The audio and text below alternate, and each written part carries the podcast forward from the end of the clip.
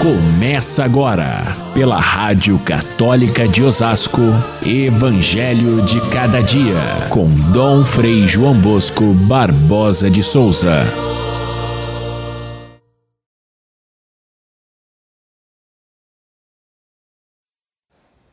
Naqueles dias, Jesus foi à montanha para rezar e passou a noite toda em oração a Deus.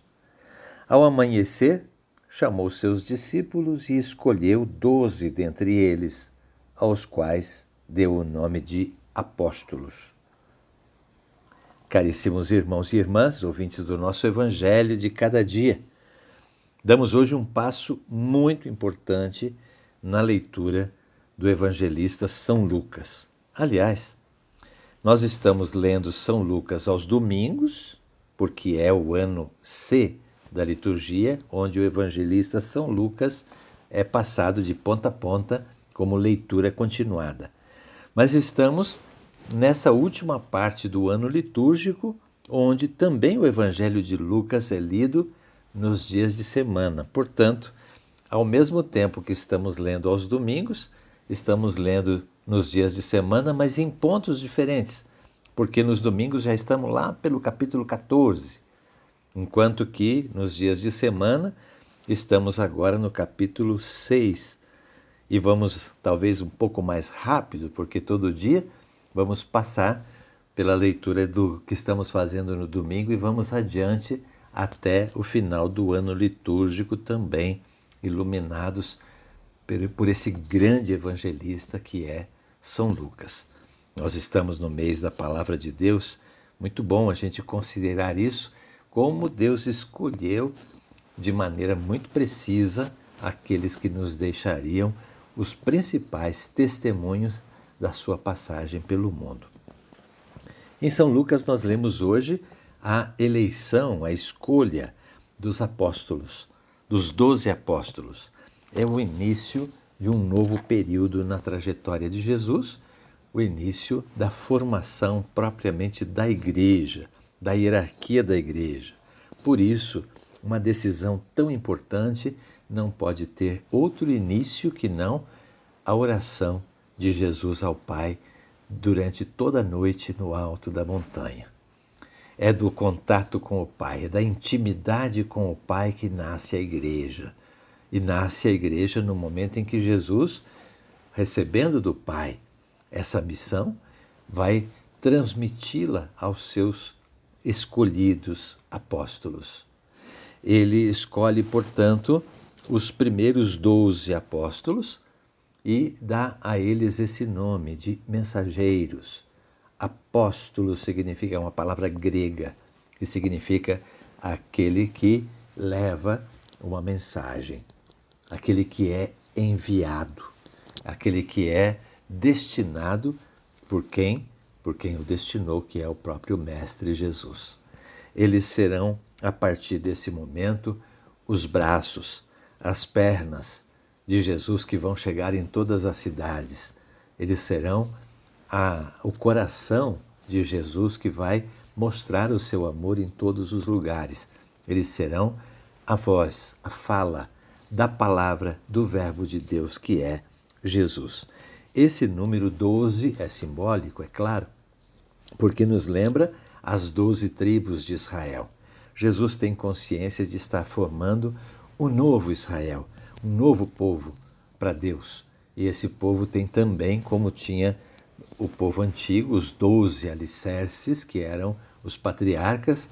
Os patriarcas do Novo Testamento serão os doze apóstolos escolhidos por Jesus muito diferentes um do outro, é, também imperfeitos, com muitas imperfeições, inclusive um traidor. Jesus escolhe esse grupo e é esse grupo escolhido tão bem que, mesmo tendo os seus defeitos, Jesus os capacita para que eles possam exercer bem o seu trabalho.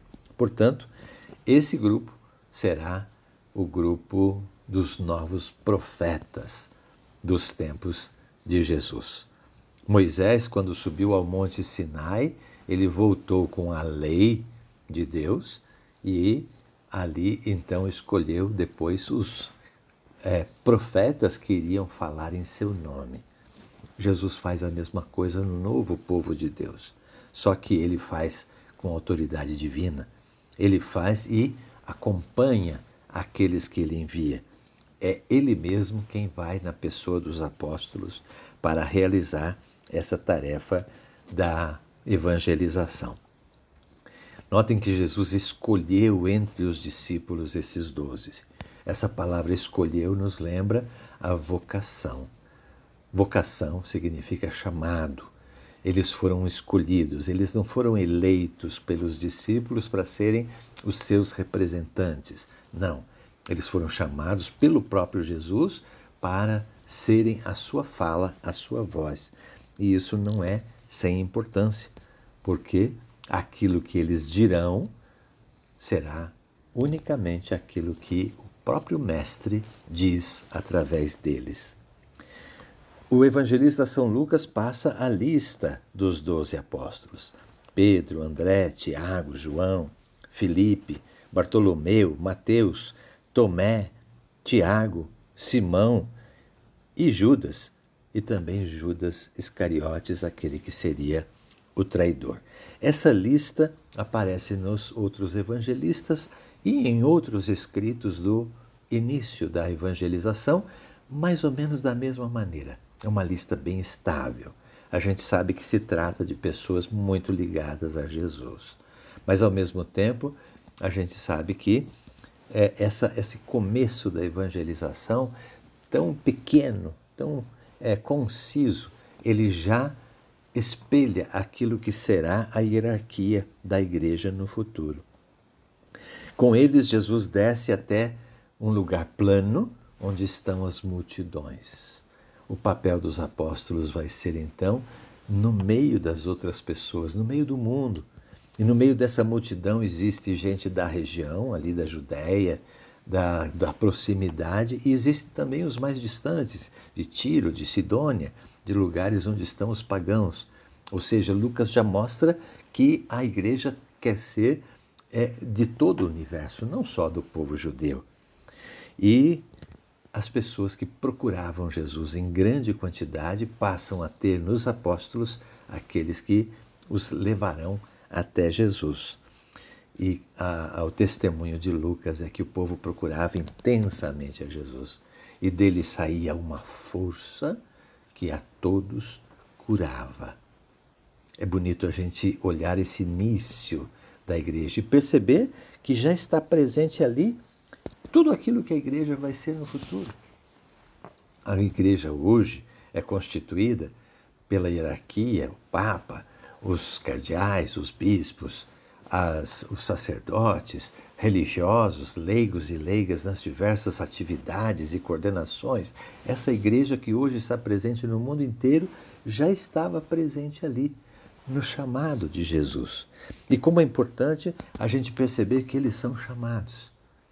Ainda esses dias eu ouvi uma expressão de alguém que falou assim: olha, os bispos reunidos lá em Aparecida, eles são os nossos representantes.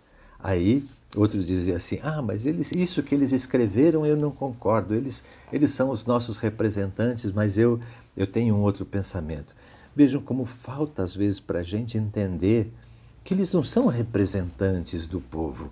Os bispos ali reunidos não foram eleitos pelo povo, eles foram escolhidos pelo Espírito Santo para ser a boca de Jesus presente no mundo. Então, não pode, não cabe um fiel dizer, ah, eles não representam a mim. Não estão lá para representar, eles estão para ser a voz de Deus. Agora, cabe a, ao povo, à multidão que está na planície, acolher esses que foram chamados e, junto com eles, construir esse reino de Deus que é a expressão da vontade do Pai, que lá no início do processo estava presente no momento em que Jesus escolhe os primeiros e vai escolhendo depois os seguintes, até chegar a nós, até chegar a todos aqueles a quem deve chegar a palavra viva de Deus. Apóstolos, enviados, escolhidos pelo Mestre, ontem e hoje também são a nossa igreja. Amemos a igreja. Fiquem todos com Deus até amanhã, se Deus quiser.